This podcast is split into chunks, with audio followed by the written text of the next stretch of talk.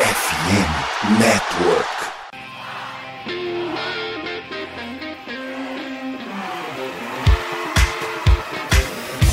Doutrina! Doutrina! Touchdown, touchdown, touchdown, touchdown, Steelers!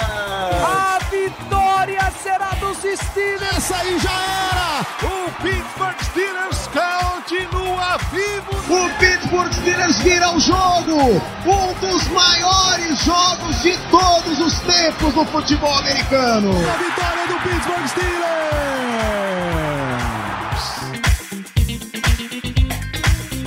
Bem, pessoal, estamos ao vivo para mais uma transmissão live e podcast de Black Yellow Brasil.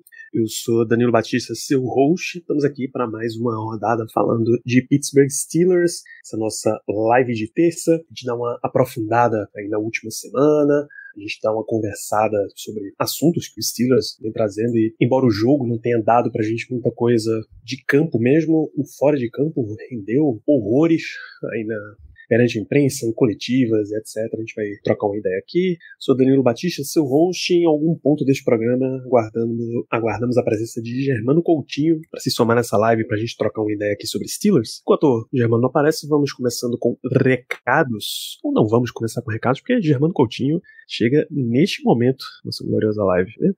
Só falar de você, Germano. Boa noite. Primeiro, tá me ouvindo? Perfeito, perfeito. Bom dia, boa tarde, boa noite a todos os ouvintes do Black Yellow BR. Boa noite, Danilo. E é isso, vamos começar esse programa. Vamos esse programa, dá aquela passada de recados, acessa aí arroba BlackYellowBR e segue no Twitter, no Instagram e no Telegram, nas nossas redes sociais, a nossa cobertura do Pittsburgh Steelers. Você também dá uma seguida lá na Twitch, onde a gente entra ao vivo depois dos jogos dos Steelers e às terças à noite para dar uma conversada aí sobre esse time, primeiras impressões, notícias, análise, etc. As nossas lives viram podcast. Aliás, se você tá na Twitch, considere, sinceramente, deixar o seu sub, seja com Prime, seja entrando com a, a grana mesmo, isso ajuda um monte o nosso processo, o nosso projeto. As nossas lives viram podcast e elas entram nos principais apps do ramo, né? Spotify, Amazon Music, Deezer, Google Podcast, estamos todos lá. Estamos também na FN Network, entra somosfnn.com.br, tem um monte de projeto falando de NFL, NBA, MLB e NHL, entre eles a Rádio Pirata, que fala de Pittsburgh Pirates, e o Eaglecast, que fala de Pittsburgh Penguins, são os nossos parceiros de cobertura de Pittsburgh. Pittsburgh Sports. Você encontra também a FN Network nas redes sociais, arroba somosfnn no Twitter, no Instagram e no TikTok conteúdos diversos dos esportes americanos por lá. E se você torce pro Steelers, quer trocar uma ideia com a gente, vem pro nosso grupo no WhatsApp. Mas tem que torcer pro Steelers, tá? Não vale, não vale vir de fora, não. Manda uma mensagem pra gente que a gente entrega, integra pro grupo, que tá sempre agitado, sempre movimentadíssimo.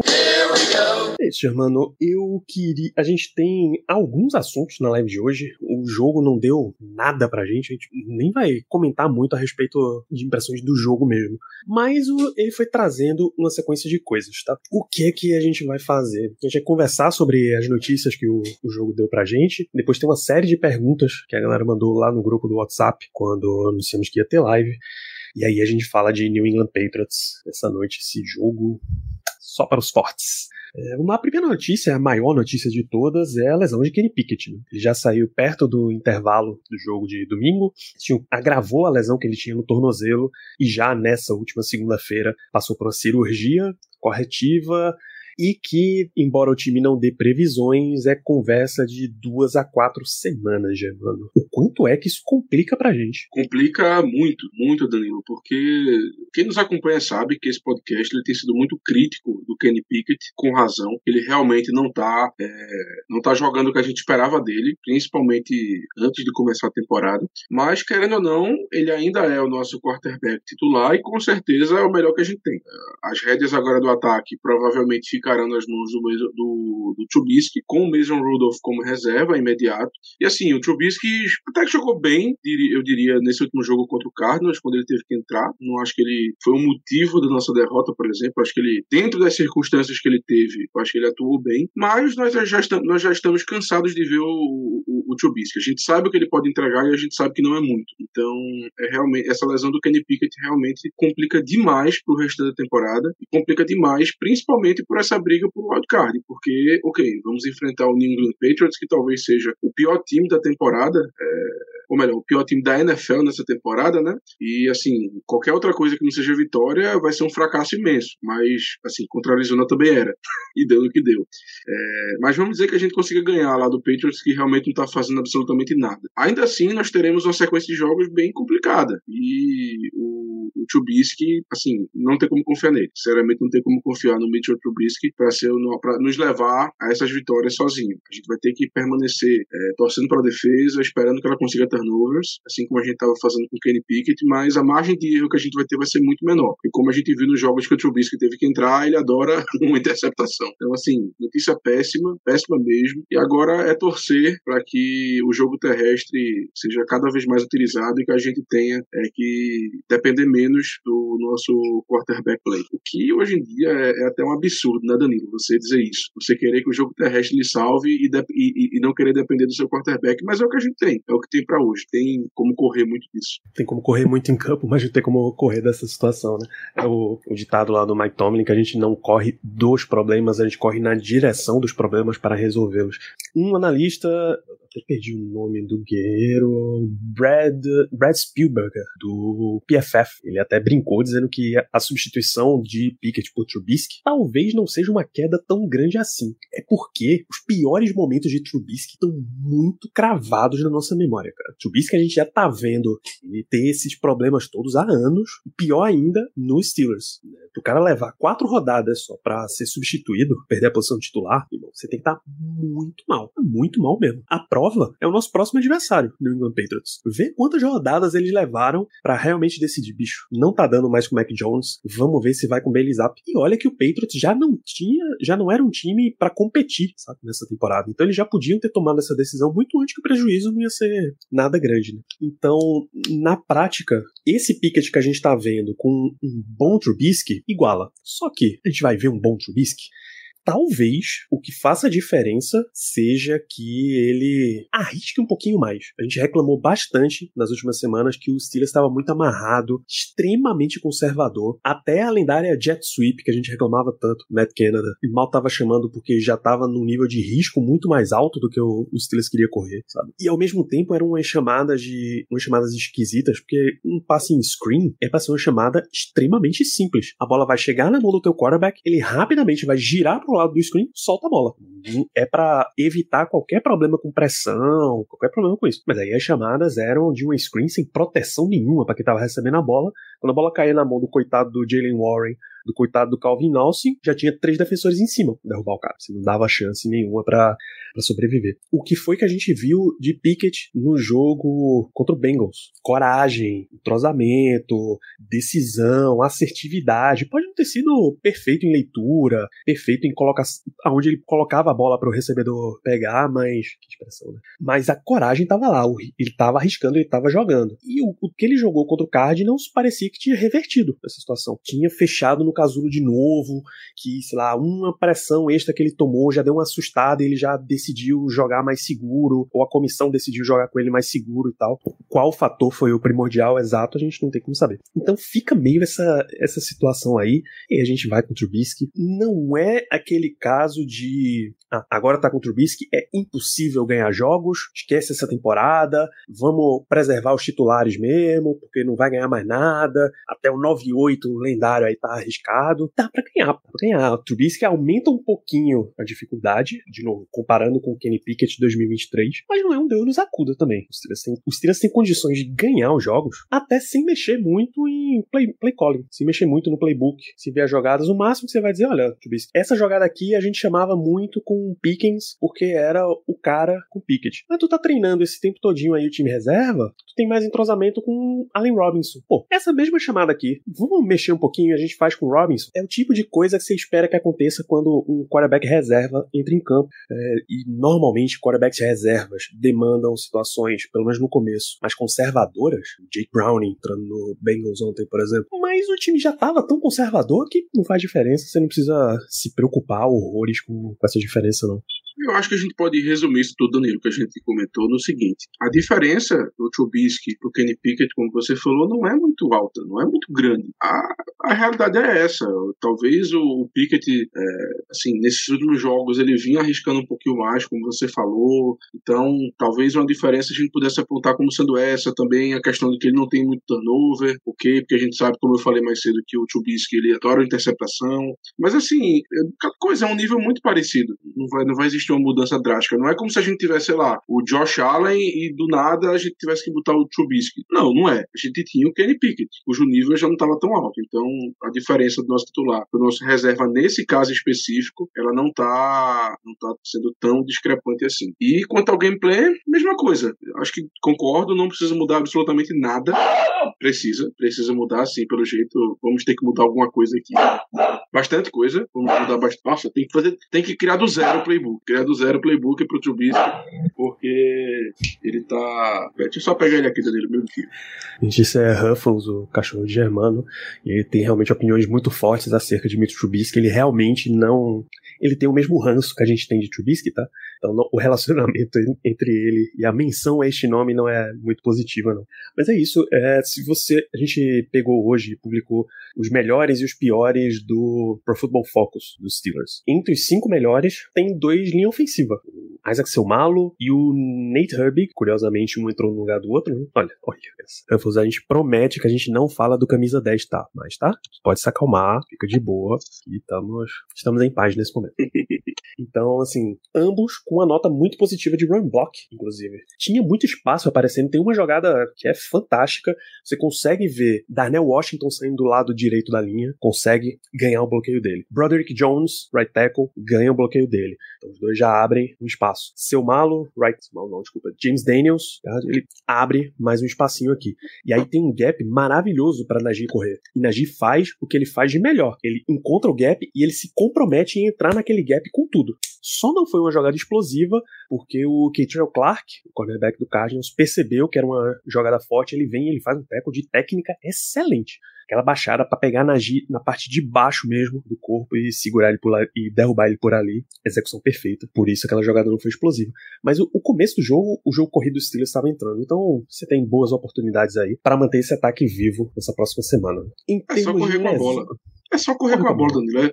É só correr com a bola. É, Lembra de um jogo que o próprio Patriots teve umas temporadas atrás, que basicamente o jogo inteiro eles só fizeram correr com a bola. Eu acho que eles foram lançar um passe faltando dois minutos para acabar o jogo. Não é um jogo de playoff contra Buffalo? Tava um vento hum. horroroso no estádio. Não lembro, honestamente não lembro quem era o adversário. Mas eu lembro claramente que eles só fizeram correr com a bola e deu certo. Eu, eu honestamente, sinceramente, eu não me apoio não. Se quiserem, deixem só o Nadir e o Jalen Warren correndo com a bola, que pra mim tá tudo certo. De verdade mesmo. Contanto que a gente gente ganha o jogo, eu tô tranquilo. Porque chegou um momento da temporada, Danilo, que ainda mais sem o nosso quarterback titular, que assim, é, não existe vitória feia. Feio é não vencer. Então, eu só quero vencer. Só quero conquistar mais uma vitória ali, ir pra 8 e 5 e ver o que o resto da temporada tem a nos dar. Porque, assim, derrota contra o Patriots, na condição que a gente tá vendo hoje, é inaceitável. Contra a Arizona, já era inaceitável. Então, por favor, é, o Patriots tá alguns degraus abaixo da Arizona. Então, por favor, Steelers, não me venham com graça Sola não me venha com esse negócio de ah, não estamos preparados. Pelo amor de Deus, vocês têm que estar preparados para esse jogo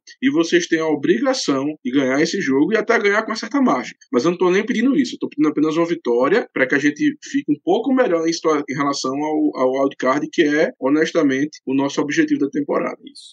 E uma das perguntas mais comuns da semana, especialmente com o ranço que existe em torno de, do nome de Mitchell Trubisky, está aqui com, com o Prat. Queria ver Mason Rudolph jogando só para ver um negócio. Mason Rudolph é o seguinte: eu fico com a opinião do de Ben Roethlisberger nesse caso. Rudolph tem muitos anos de Steelers. Se o time visse nele alguma coisa, até nível para ser o primeiro reserva, ele era o primeiro reserva. Se o time tivesse a confiança nele que ele ia jogar de boa, ele tava jogando. Não dá. Fiquem de boa que a gente vai ver Mitchell Trubisky em campo. Mike Tomlin já ele fez a entrevista ontem, né? Ele já declarou que é Mitsubishi o titular até segunda ordem, né? Foi a pergunta também do Lucas Coutinho lá no nosso, no nosso grupo no WhatsApp. O João Fernando Teixeira também pergunta sobre o que esperar do novo quarterback. Eu imagino que eu esteja falando de Mitch Trubisky, é a mesma coisa. Se a pergunta dele, na real, foi sobre Trace McSorley, que foi contratado pro Practice Squad para ser o quarterback 3, não tem expectativa absolutamente nenhuma. Ele é um cara para constar na lista lá como terceiro quarterback.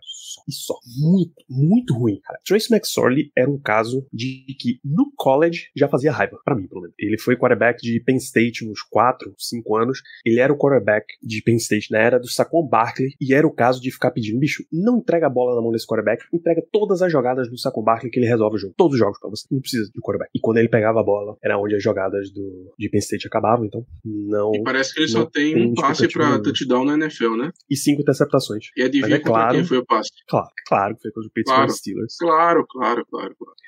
O Ravens que tem esse histórico aí de usar quarterback 2, quarterback 3 na temporada, nesse momento, Baltimore é o único time que tá com quarterback titular ainda, né? Da EFC é isso mesmo. Não, tem um. ah, não, da divisão, no caso. É. é. da divisão, da divisão. Divisão é isso mesmo. Assim, Danilo, quanto à questão do Mason Rudolph, eu vou ser muito sincero. É, eu sou defensor do Mason Rudolph. Eu acho que é um cara que. Eu não vou dizer que aqui foi injustiçado, não chegou a esse ponto, mas eu lembro naquela temporada em que o Big Ben machucou, a famosa é, temporada do raio-x, ele jogou. Foi do raio-x, criou. Foi? A do raio-x foi Ah, antes. não, foi não. Foi Exato, foi antes. É. Era até o Joshua foi Dobbs que tava. Foi né? antes porque foi Joshua Dobbs reserva, é, isso. Foi é, exatamente, exatamente. Essa então foi a temporada essa seguinte. 2019, essa de Rudolph e Duck Hodges, foi a que ele estourou o, o cotovelo. Isso. Então, assim, quando o, o Ben se machucou e o Rudolph teve que assumir, cara, se você parar pra olhar os jogos que ele teve, até se lesionar, acho que contra Baltimore, ele não tava indo tão mal. Ele não tava sendo motivo da gente perder. Ele tava até tendo as campanhas boas. Ele não tava sendo prejudicial ao time. E aí se machucou contra Baltimore, Duck Hodges entrou, não fez muita coisa. Quando o Rudolph voltou, não voltou tão bem. E meio que foi escanteado daí pra frente. Então, assim, eu sou um cara que eu ainda acredito bastante no Mason Rudolph. Eu acho que, na minha visão mesmo, tá de fora, claro, não tô lá dentro todo dia para saber o que acontece, não vejo treino. Mas pelo que eu vi em campo, eu preferi muito mais o Mason Rudolph do que o Trubisky como quarterback 2, sendo muito sincero. Então,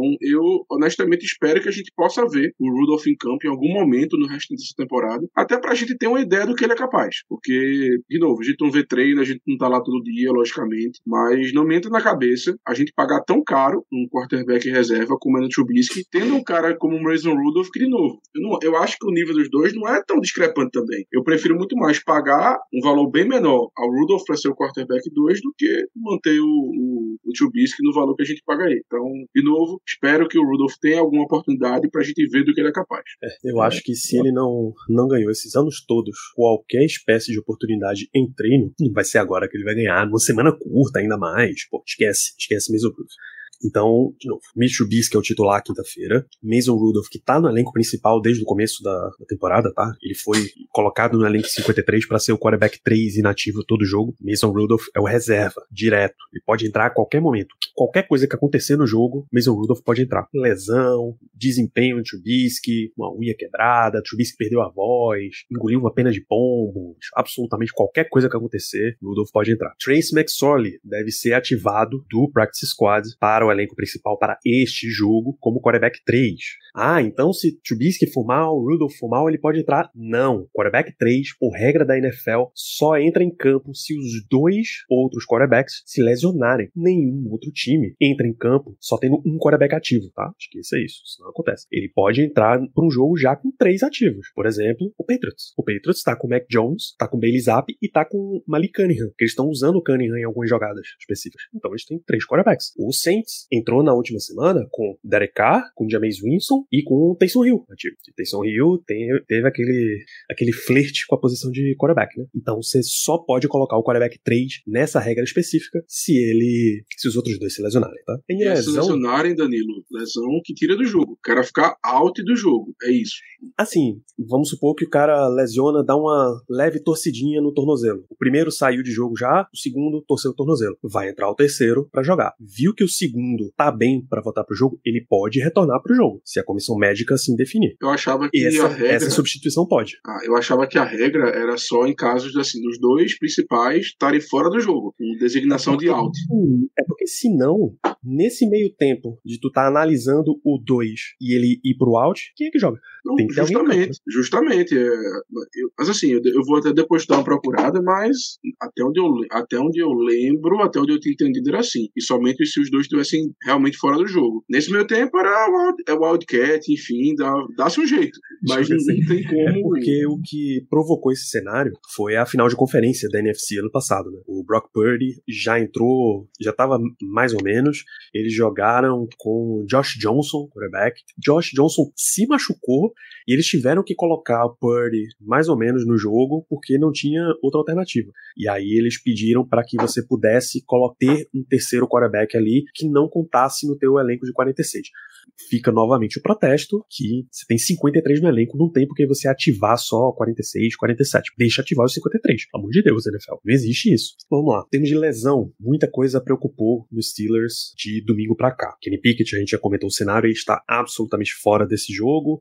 e será observado nas próximas semanas. A expectativa é que seja entre duas e quatro semanas fora. Patrick Peterson recebeu descanso, James Pierre voltou a sentir o ombro, mas de novo, ele é um jogador super reserva na- no grupo de defesa e um jogador de special teams. Então, não é uma grande perda assim. James Pierre é sempre para special teams, você sempre tem uma quantidade boa de jogadores. Seu Malo sentiu o ombro, Tomlin colocou ele como questionável, mas só citou questionável. Uh, Ken Hayward sentiu um pouquinho ainda a virilha, mas ele tá toda semana sentindo, não no momento não preocupa. Keanu Benton tem uma leve limitação, uma lesão de oblíquo que eu não faço a menor ideia de onde é o músculo oblíquo.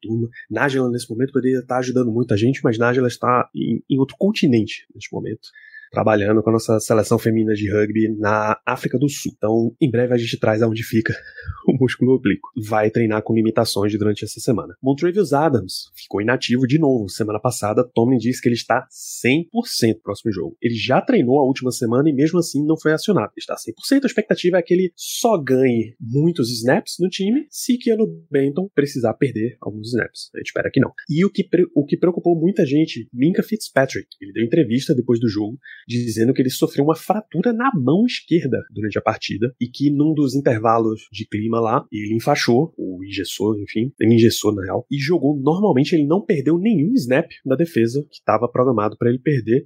Eu vou até dar uma conferida quantos snaps em, em si ele jogou nesse jogo. Mas ele não perdeu nenhum snap, ele treinou normalmente hoje. A expectativa é que ele tenha uma participação completamente normal no jogo. Minka jogou 100% dos snaps de defesa, tá? No último domingo e deve novamente jogar 100% dos snaps de defesa. Loucura. Só dois jogadores tiveram 100% dos snaps. Você quer tentar adivinhar quem é o outro? Joey Porter? E Joey Porter Jr. foi outro jogador que jogou 100% e basicamente anulou o- Hollywood Brown. Anulou O- os, os anões da Branca de Neve. Olha que porra, é muito bom ter, ter ouvinte, ter telespectador ligado. Maui Jr., oblíquos externos do abdômen, um par de músculo localizado na região lateral da parede abdominal. Muito obrigado, então. É abdômen, mas é de, de ladinho aqui. Muito obrigado ao amigo ouvinte telespectador. O último nome, esse já preocupa um pouco mais, no momento ele está com status questionável, é Landon Roberts. Ele saiu durante o jogo, a gente teve essa perda aí porque ele já era o terceiro jogador na fila usando o Green Dot, né, o, o ponto eletrônico de comunicação com, com os técnicos. Ele sentiu a virilha. Ele vai continuar sendo observado durante essa semana. Mas Tomlin foi muito enfático quando falou na situação de Elandon Roberts. As palavras dele foram: olha, Elandon e a virilha dele são definitivamente o caso que a gente descreve como questionável. Isso é muito claro de um técnico tá dizendo, velho, não vai jogar. O caso ainda é muito grave, a gente precisa analisar melhor, tá muito difícil. Fora que Tomlin passou uma boa parte da sua coletiva falando sobre os substitutos. O Miles Jack deve ser ativado aí do Practice Squad essa semana.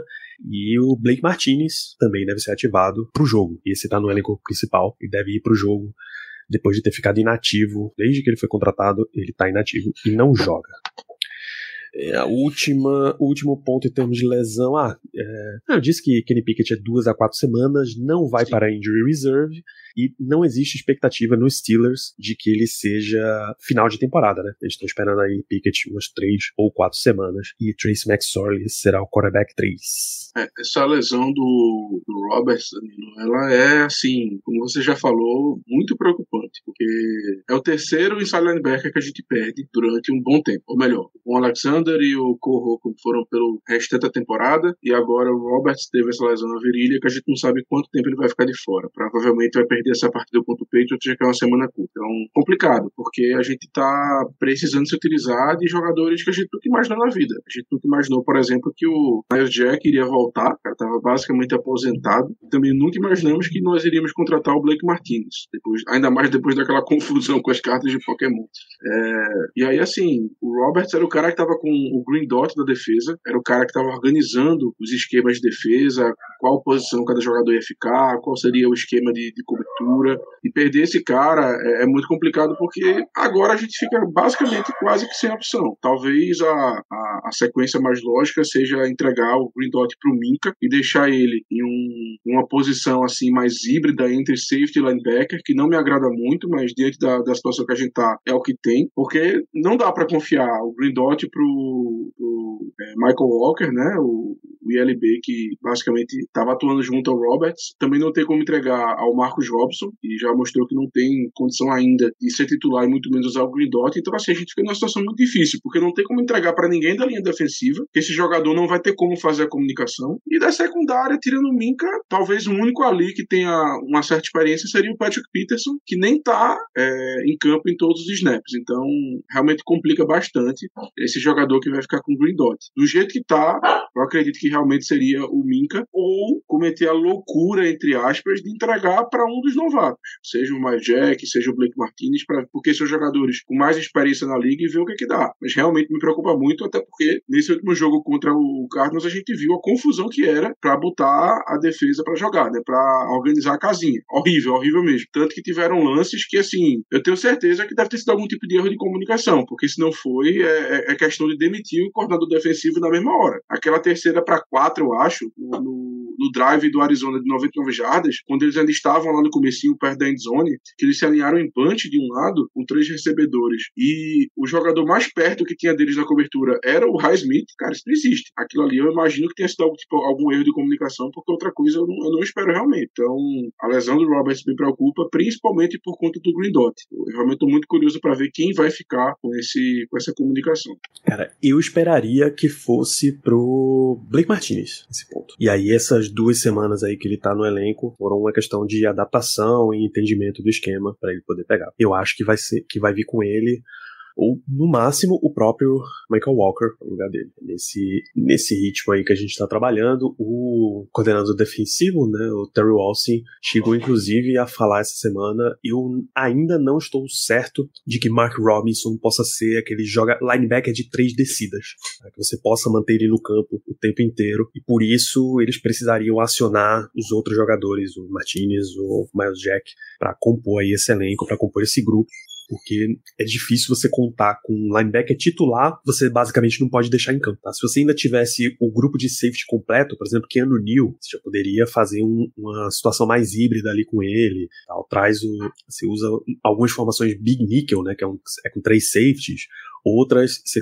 coloca o mesmo time em dime mais o dime 6 defensive backs mas o Neil se encosta mais no box como um outro inside linebacker, enfim, poderia fazer esse tipo de composição, mas ele tá na injury reserve, não tem como escalar ele para esse jogo, então a gente vai para essa sequência aí. É, Kemeld falou sobre execução do time, muito mais do que game plan, muito mais do que o que é o nosso o grande assunto nosso da semana, chamando é a moleza que o Steelers entrou. Jalen Warren deu declaração pós-jogo de que talvez o Steelers tivesse entrado muito muito leve, entrado muito mole pro Cardinals que essa temporada tem sido tão de altos e baixos para eles, que quando eles sentiram aquela, aquela onda de empolgação depois da vitória contra Cincinnati, eles talvez não tivessem se preparado bem o suficiente para enfrentar o Cardinals. A Brooke Pryor da ESPN chegou a perguntar: olha, o Cardinals tinha a terceira pior defesa contra a corrida da liga. Você acha que vocês deixaram de aproveitar, de explorar essa oportunidade? Jenny Warren disse: olha, a gente, eu nem sabia que eles tinham a terceira,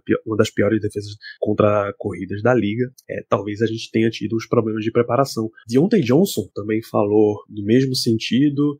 É, nas palavras do Johnson para 93.7, a rádio The Fan, uma vez que a gente entrou lá em campo, eu senti que tinha alguma coisa diferente, nós não estávamos no nosso melhor, eu senti que a gente entrou meio mole, mais mole contra eles do que a gente devia, não podemos jogar na quinta com esse mesmo mindset, com essa mesma mentalidade. Do que você viu no jogo, essa seria uma das coisas para explicar. As comunicações seriam outra, mas você acha que foi realmente mole ou é a famosa morte por mil cortes? Que é uma sequência de pequenos errinhos vão te prejudicando e quando eles se acumulam, dá ruim. Olha, sinceramente, a impressão que eu tive vendo o jogo tá mais para a segunda opção. Eu, honestamente, não, não percebi essa moleza toda dentro de campo. Claro que pode ter tido, mas a impressão que eu tive assistindo o jogo não foi essa. Eu acho que foi mais uma sequência de erros, como você falou, que nos levaram derrota.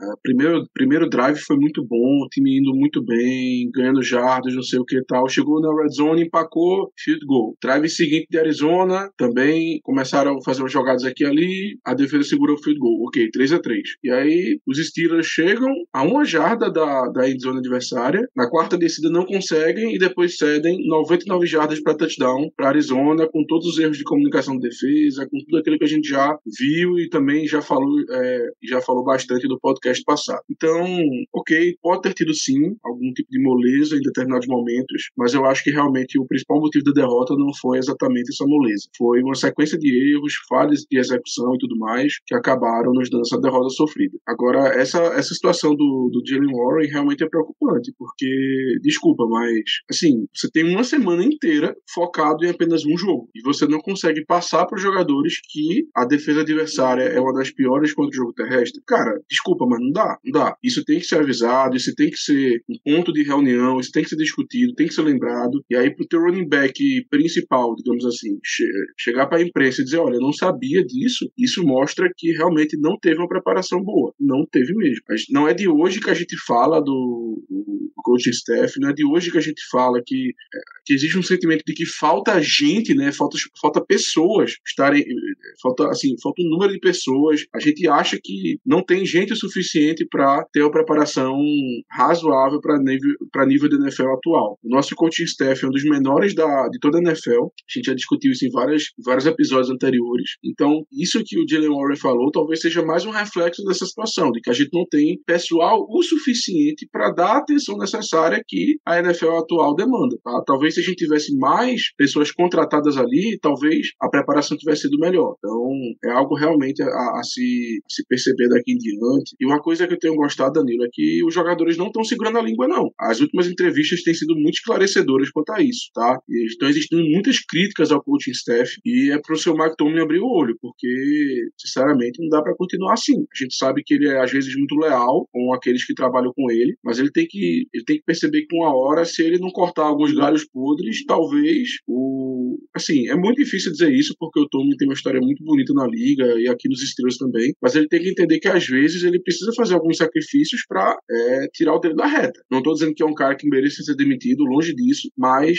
se, assim, é, de novo, é um pouco estranho um técnico estar há tanto tempo na liga e você não vê ninguém da linha dele, né, do, do da árvore dele de, de coaching staff, ter qualquer chance é, no restante da liga de destaque. Você não vê ninguém que atuou aqui, que tenha, que tenha ido para outro time e tenha tido um destaque, mesmo que razoável. Não tem.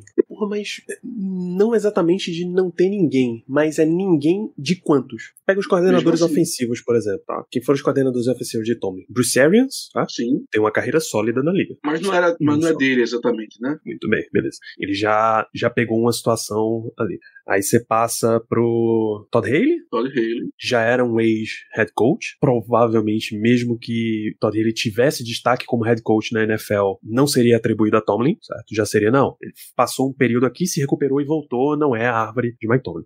Randy Fitchner é um problema. Randy Fitchner era um estagiário para o time. Ele era um, um quarterback coach que foi promovido a pedido de Ben Roethlisberger para coordenador ofensivo e o time e a degringolada do ataque dos Steelers começou ali, tá? Coincidiu que ele assumiu quando o Steelers perdeu os Killer Bees, mas não tem o que fazer. Ele tinha que ter achado soluções. Na sequência vem Matt Canada, escolha direta e pessoal de Mike Tomlin, que também não tem a menor condição. E aí, se por algum acaso Mike Sullivan der certo, é pouco provável que ele seja também atribuído à árvore de Tomlin, porque ele já tá aí na liga há muito tempo. Dessa galera todinha, o único, a única oportunidade de coordenador de ataque que teria era o Randy Fitch. Desculpa, é Randy Fitch e Matt Canada, porque Canada não teve experiência na NFL, ele seria árvore de Tom. Tá? Então ele tá 0 de 2, você concorda? Em 17 anos. 17 e 18 concordo. anos. No é, concordo, concordo, concordo. Se você pegar coordenadores de defesa, Dick LeBeau definitivamente não conta com árvore de Tomlin. Você vai pra Rain... Fitch não, meu Deus, eu sempre esqueço o nome do... Keith Butler. Keith Butler, grande mantegudo. O mantegudo. É, isso. Keith Butler contaria, tá? Pra árvore de Tomlin e não teve sucesso. Então você tá 0 de 1. Um. O seguinte é Terry Walston, que já tinha alguma carreira na NFL, já foi... Terry Walston foi head coach na NFL? Acho que foi. Acho foi que sim, acho que foi. Acho que até do Arizona, se brincar. Eu lembro que ele já tinha sido coordenador defensivo, na minha memória não tá de, não tá de head coach, não. Mas já era um cara que ele foi trazido para trabalhar ali, não é, ele não foi uma trabalhado e promovido por Mike Tomlin. Mesmo se Brian Flores for um grande head coach na liga de novo, não é a árvore de Mike Tomlin. Ao contrário, ele conta para a árvore de Bill Belichick ainda. Então, ele tá 0 de 1. Um. Se somar com ataque, é 0 de 3. Eu acho que o Terrell Austin não foi head coach, na verdade. Foi não, foi não. Detroit, como coordenador defensivo, depois foi para Cincinnati como coordenador defensivo, isso em 2018, e 2022 veio para cá como coordenador defensivo também. Entre 2018 e 2022 eu acho que ele assumiu algum, alguma universidade. Não, não, não ele veio para cá mesmo como ah, aí vai aquelas coisas assim, ah, o assistente de defesa e coisa e tal. Aqueles cargos que a gente sabe que são só preparatórios para um futuro coordenador isso. ofensivo ou defensivo. Ele era assistente defensivo sênior e técnico de secundária até 2022 virar efetivamente o coordenador defensivo. Então, você tem uma, você tem uma situação aí que ele tá 0 de 3. Ok, era para ter acertado pelo menos um nome para a liga. Eu acho que Mike Tomlin não se dá a oportunidade de ter mais casos de sucesso. Esse lance que a gente comenta de ter a menor comissão técnica da NFL, a menor, para quem, pra quem não entendeu exatamente a palavra que eu usei, é a menor, a que tem menos pessoas. Ele podia ter mais gente, mais oportunidade, um pouco mais de distribuição de, de responsabilidades, mais ideias para trazer, a grande reclamação é que o Steelers não se moderniza. Pô, traz um monte de assistente dessa galera mais nova e vê o que, que eles, o que, que eles te entregam, pô. Sabe, vê que o que é que pode trazer do jogo deles pro teu time. É uma oportunidade desperdiçada. Então, não é exatamente porque ele é um. porque ele não tem árvore. Essa, essa afirmativa para dizer que ele não é um grande head coach, para mim, não cola.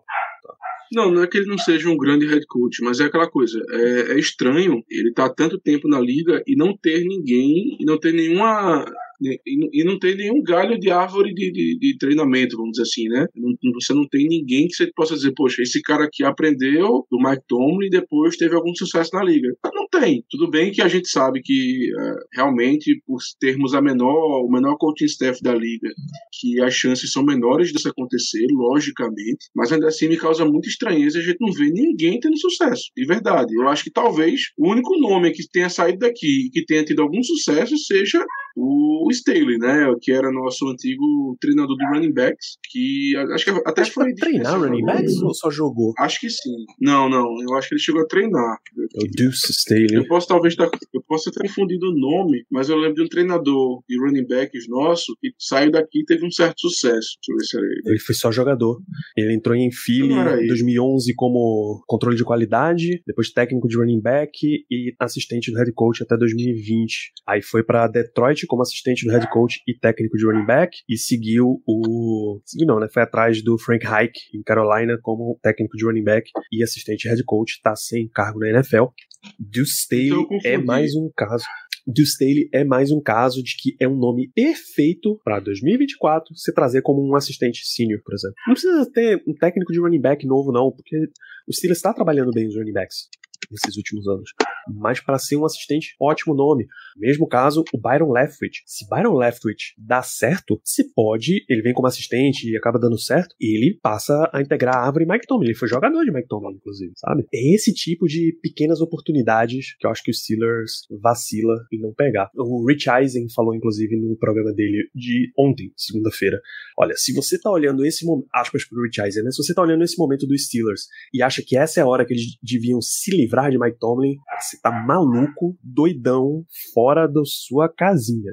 Deixa eu te contar, a gente tá ouvindo aí rumores que vão ter 7 a 10 cargos abertos de head coach na NFL. 7 a 10 é muita gente mudando. Isso, inclusive, pode dar oportunidades maravilhosas para os Steelers fazer contratações, tá? Não, não se engane. Se você vê o nome dos coordenadores, dos técnicos que estão quentes para próxima próximo ciclo, aí você bota mais aí um Jim Harbaugh da vida, que tá sempre com o nome vinculado e tem a crise lá em, em Michigan. Se Mike Tomlin vai pro mercado, todas as outras opções viram secundárias e Mike Tomlin vira o grande nome do mercado e ele vai ser disputado a tapa. O que quer que o Steelers esteja pagando o Mike Tomlin agora, qualquer outra franquia na NFL abriria um sorriso enorme, dobrava, triplicava o salário para ter Mike Tomlin. Na minha opinião, Mike Tomlin, que a gente já falou em programas anteriores aqui, é um técnico Hall da Fama, tá? É um dos grandes técnicos da NFL e esse lado dele de jogadores, de gestão de grupo, é fora do normal. Ele é absurdo de bom como, como gestor, que é a função número um de um head coach, tá? O grande problema dele é o quanto e o que ele delega dessa administração dele. Aí, bicho, ele se complica demais, demais, demais. Danilo, eu achei o nome que eu queria, que eu tava pensando. É o Kirby Wilson, mas. Também não. Eu, eu, eu tinha a impressão que ele tinha ido para Minnesota, tinha ajudado lá o, o AP naquelas, é, naquelas temporadas maravilhosas dele, mas já vi que já foi no final, foi 2014, 2015, então não foi nem tanto assim. Eu só fico impressionado com outra situação. Nós só tivemos quatro treinadores de running back na nossa história. Quatro. O Dick Hoke, de 92 a 2006, o Kirby Wilson, de 2007 a 2013, o James Saxon, de 2014 a 2018 e o Ed Faulkner, de 2019 até hoje. E aí eu fui clicar para ver o histórico do Dick Hoke, e na verdade ele ficou de 1972 a 2006 como treinador dos Steelers. Até 91 ele era um offensive backfield coach que honestamente vai dar no mesmo. Então, assim, nós tivemos o mesmo treinador do running backs durante, nossa senhora, bastante tempo mais de 30 anos. É, é, isso também explica, né, né, Danilo? Assim, a gente simplesmente não troca ninguém. Não tem, não tem esse negócio da gente todo ano trocar as, as pessoas. A gente contra... É tipo um concurso público. Os Steelers eles contratam e fica lá o tempo que a pessoa quiser, basicamente. Tirando o Matt Canada, que foi a exceção da exceção, a galera só sai quando acaba o contrato mesmo. Porque se qualquer outra coisa nem se preocupa que você não vai sair. Ou uma, uma oportunidade melhor, tipo o Brian Flores. Ou encerra a temporada e eles. É, vamos dar um somebody love aqui. É, acabou teu contrato. Puxa, que coisa, né? Que negócio triste. Os, a sequência de assistentes de. Os assistentes de técnico de linha ofensiva, que todo ano o assistente era promovido a principal. Depois do. O nome do cara que foi o super técnico de OL, a gente poder. Ah, sim que foi para Denver. Uhum. Danilo, lembrei. Munchak. Mike Munchak, perfeito. A letra M tava na minha cabeça o resto. Sabe o que eu lembrei agora? É aquela música antigona. É... Munchak, Munchak. Tu lembra dessa música?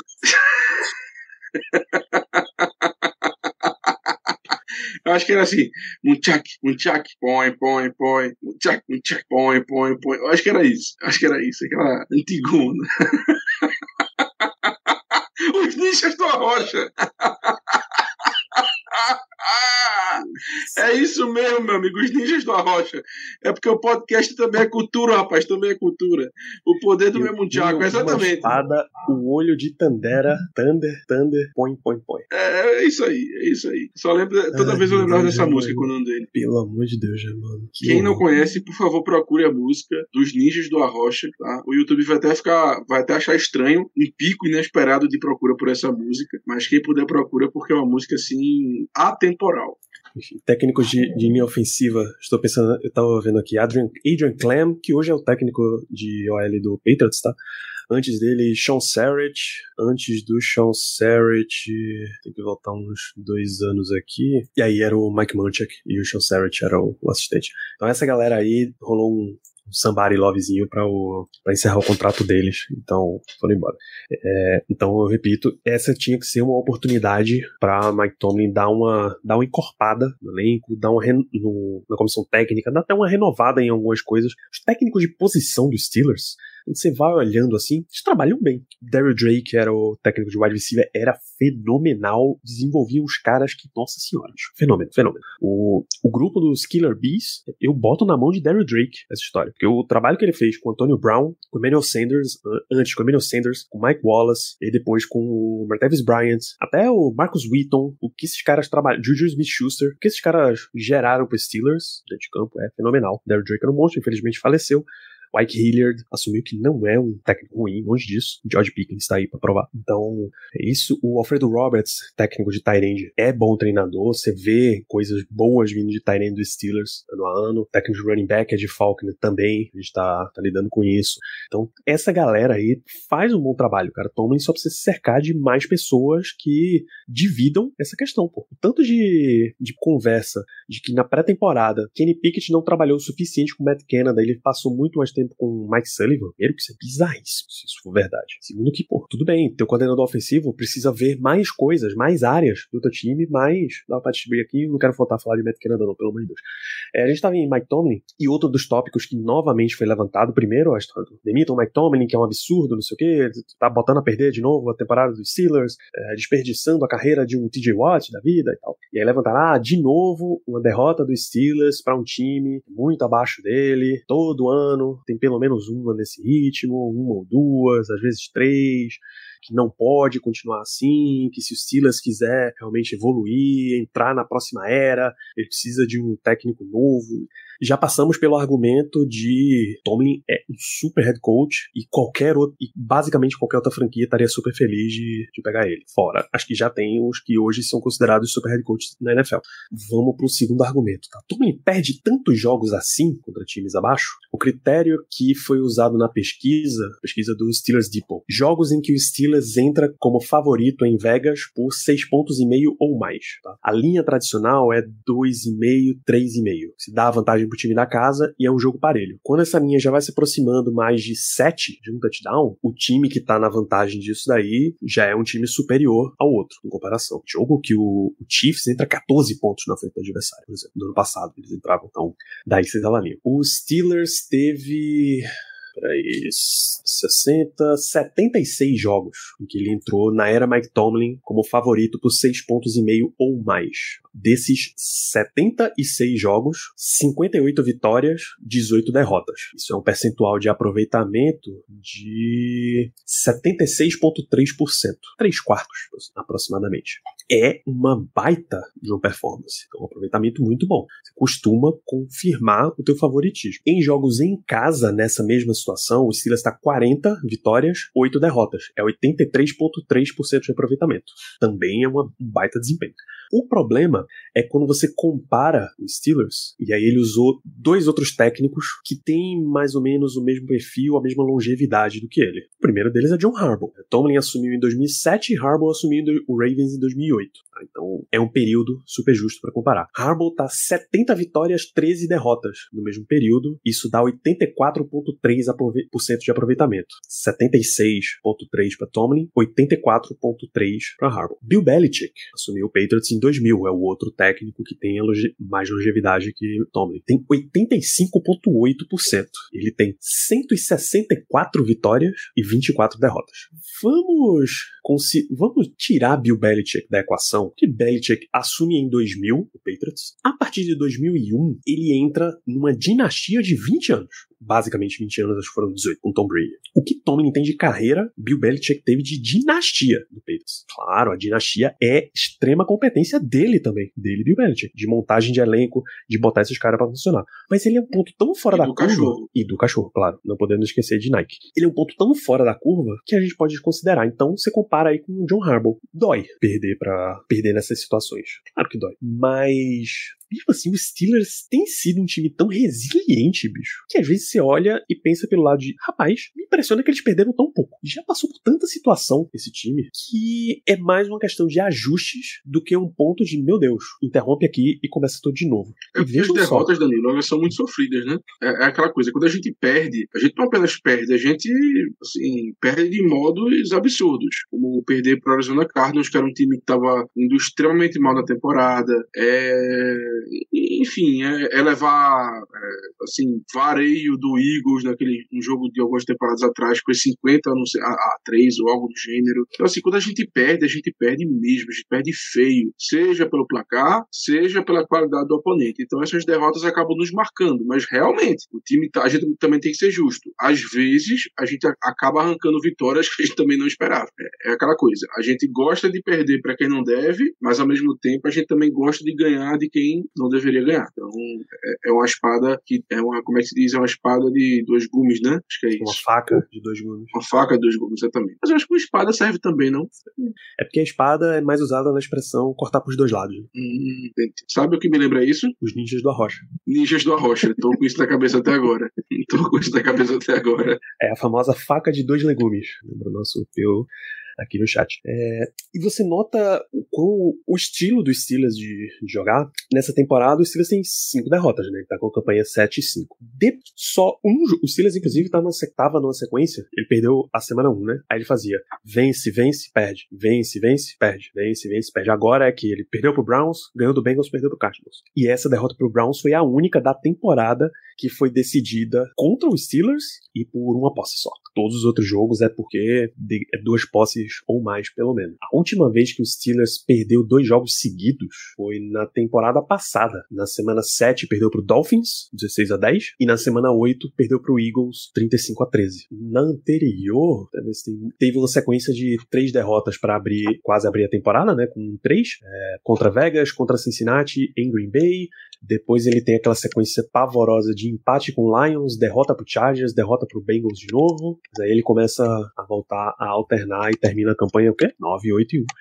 Então o Steelers tem esse essa recuperação, assim, essa coisa resiliente mesmo no time. É que a gente também queria que ele ganhasse mais, a gente queria que o Steelers voltasse a ser um time que se impõe os adversários, que há alguns anos isso não vem acontecendo, de novo, desde o do final da era dos Killer Bees, desde aquele jogo contra o Jacksonville Jaguars, acabou. Saiu Todd Haley e acabou esse poder de, de amassar os adversários dos Steelers e a gente ficou nessa, nessa situação poderíamos estar pior, né? Poderíamos estar bem pior, bem pior mesmo. Então, a gente aqui fala, a gente reclama, logicamente, mas também temos que ser justos e dizer que poderíamos estar em uma situação bem pior. Então, não podemos reclamar tanto assim. Muito, muito, muito, muito pior.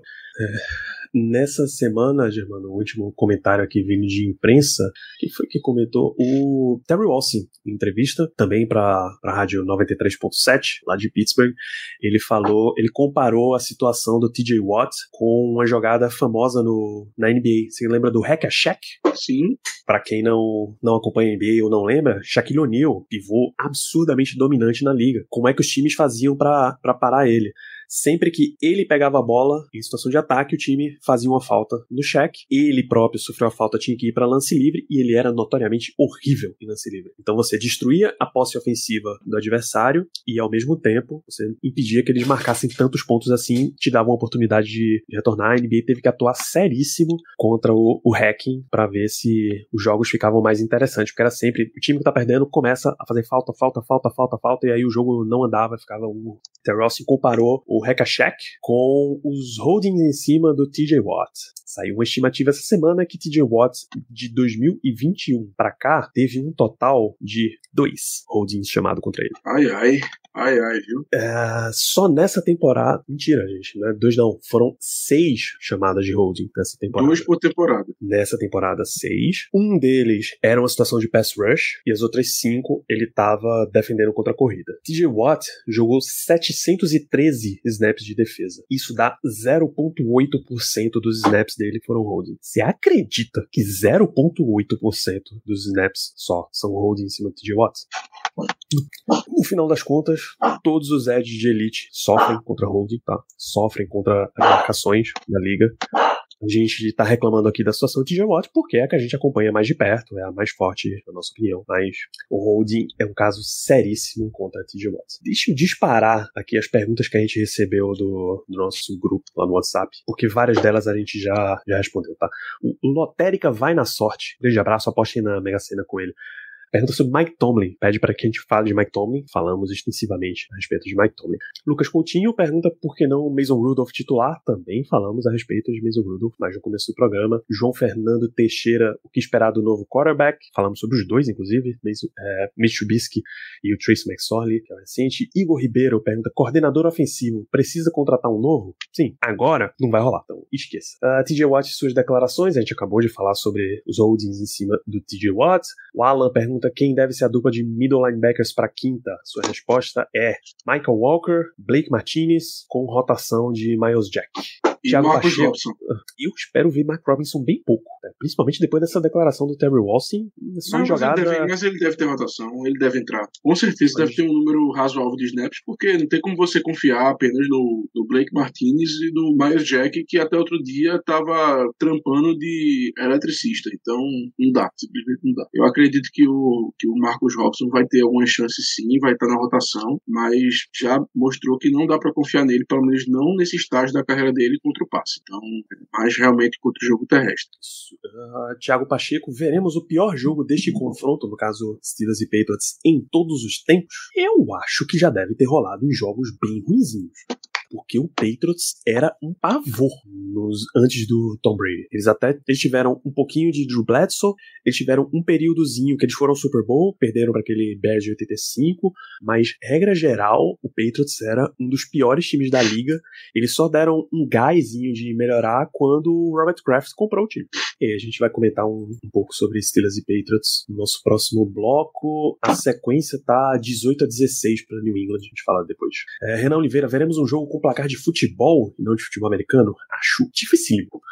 Porra, dois fios de gol, um jogo inteiro, se for pro mesmo time, já é 6 a 0 6 a 0 não é um placar corriqueiro no futebol, né? Então, pelo amor de Deus. É, Mas, Danilo, tá a cara, esse jogo tá a cara daquele jogo de ser decidido por um safety. Um 2 a 0 maroto ali, eu, eu, não, eu não descarto, sinceramente não descarto, porque assim, a gente não tá aqui para mentir, não. Esse jogo tem tudo para ser o pior jogo da temporada. Tem tudo um jogo de Thursday Night, Bailey Zappi ou o Mac Jones contra Trubisky, Patriots vindo de, de, pelo menos três jogos assim terríveis, terríveis no ataque que não conseguem assim, completar nada. A gente vindo de uma derrota muito dolorida contra a Arizona, o ataque não funcionou, perdemos nosso quarterback titular. Então assim, é aquele jogo que a gente vai assistir por amor ao time mesmo, porque se eu torcesse para qualquer outra equipe, eu ia dormir tranquilo mais cedo na quinta-feira, porque era, era o melhor que eu fazia. Mas como a gente ama esse time, como a gente tem esse compromisso com vocês de, de, de fazer o podcast, a gente vai estar lá assistindo esse jogo maravilhoso, para não dizer o contrário, na quinta-feira à noite. Nessa de o pior jogo, Caio Leandro lembrou do Mud Bowl. Steelers enfrentou o Dolphins,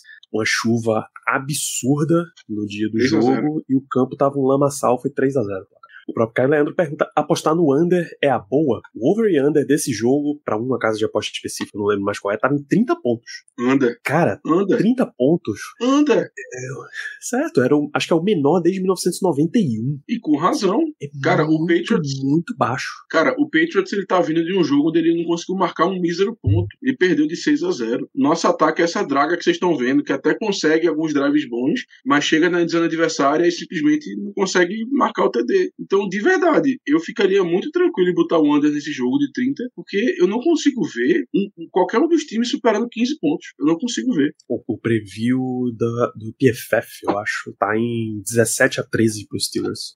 E isso bate exatamente 30 pontos, tá? Ah, o, o over-under é 30,5, não 30, porque, né? Você não pode empatar. Ah, Thiago Fernandes, não. Denis da Silva. Será que esse ano finalmente o Tomlin vai ter uma campanha negativa? Ele tem 14, 15, 16, 17, 18, 5 semanas para arranjar duas vitórias. É isso. E a gente enfrenta o Patriots isso. e o Bengals o Jake Browning. Então, assim, isso não quer dizer absolutamente nada, porque a gente perdeu do, do Cardinals. Então, mas pelo menos tem dois jogos, em teoria, mais fáceis pra gente conseguir essas duas vitórias. Ah, desculpa, uma só, porque a gente enfrenta o Colts. E aí a vitória é garantida. É automático. Cara, é, é louco como o Colts se recuperou na temporada e ele tá aparecendo em cenário de playoff, bicho. Vai levar lapada. Vai perder da gente. Eu, eu, eu, Danilo, eu garanto. Não, não. Garanto que a gente ganha. Zero, eu não estou duvidando da sua afirmação. Eu acho que eles. O louco é que eles ainda têm chance de ganhar a AFC South, tá? Dependendo do tamanho da ausência do Trevor Lawrence, eles podem ganhar mesmo. É, Pedro Henrique, o que é que vocês fariam para melhorar o time ainda nessa temporada? Você quer, quer mandar uma, pelo menos, Giovanni? Cara, para melhorar o time, hum, melhorar a preparação para os jogos e principalmente melhorar a execução de jogada. Que o que mais nos tem é, machucado é isso, é a execução. A gente sabe que no começo da temporada, principalmente, ainda na época do Matt Ganda, as chamadas estavam muito suspeitas, para não dizer ruins, mas tam nós também vimos que um, o grande problema também estava na execução. A gente não conseguia executar bem a jogada. Então, se tivesse que dizer uma coisa, é pedir que os jogadores prestem mais atenção aos detalhes detalhes, tanto no pré-jogo como durante o jogo, para que eles tentem executar melhor aquilo que lhes é passado. Perfeito, perfeito. Uma questão é dar uma ajustada pro jogo corrido também, tá? não, não exatamente a distribuição entre Najee e Jalen Warren, mas usar mais o jogo corrido. É o que está rendendo melhor no time nesse momento. Você pode correr e entregar a bola na mão dos teus playmakers é um clássico. Se você, se você acompanhar uma cobertura de jogo do, do Black Yellow Brasil no Twitter, seu amigo Ricardo, grande abraço, Ricardo, tá, tá sempre por lá.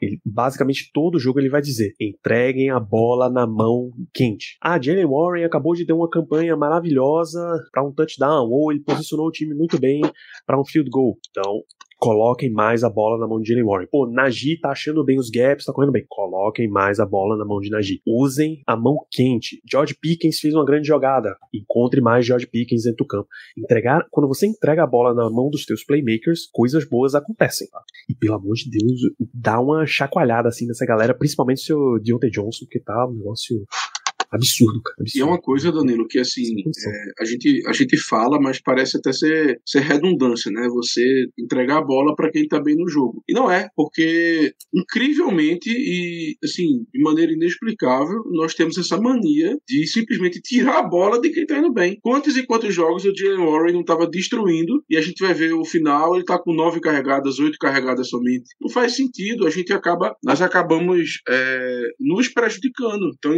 acontece acontece meio com a implosão. Vem de dentro. A gente tá. De dentro a gente, tá, a gente acaba prejudicando o time, porque a gente tem que entregar a bola para quem tá bem. E a gente muitas das vezes não faz isso. É uma, um caso sério. É, quando a gente falou aqui do. Depende da, do tamanho da ausência do Trevor Lawrence. O Otávio Malvis, ele perguntou sobre o quarterback do Jaguars está fora da temporada, ele não tá.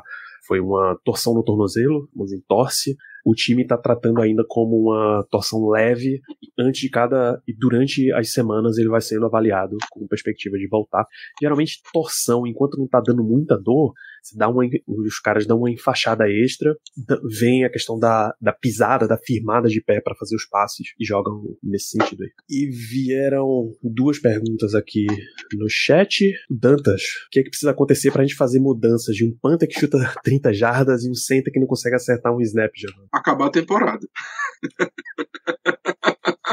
E olhe lá, viu? E olhe lá, porque, principalmente em relação ao Panther, não é nenhuma garantia. Quanto ao Center, eu acho que existe uma chance mais real, uma chance mais forte. Quanto ao Panther, eu já lavei minhas mãos, já desisti da ideia. Sei lá, eu acho que o Presley Harvey tem fotos constrangedoras do Tomlin salvas em algum lugar, porque nada explica. De verdade, nada explica a manutenção dele com o Panther titular. Da última vez que se cogitou de uma maneira mais forte essa mudança, a desculpa que o Tomlin deu é porque o Presley Harvey era um holder melhor nos, nos é, field goals e por aí vai. Mas, sinceramente, não acho que isso seja um, esse diferencial tão grande para impedir que a gente tenha uma mudança, porque não dá. Como eu sempre digo, o Panther é uma posição cuja, é, cuja é, como é que eu posso assim, que o que você mais procura em um Panther é o quê? É que ele seja confiável, tá? É um Panther que você possa depender. Eu prefiro muito mais um cara que tenha sempre um punt ali de 45 jardas, com um, um tempo de voo da bola tranquilo, razoável, do que aquele cara que dá uma bomba de 60 jardas, mas ao mesmo tempo, no punt seguinte, dá um punt de 25, de 30 jardas, como é o caso do Presley Harvey, porque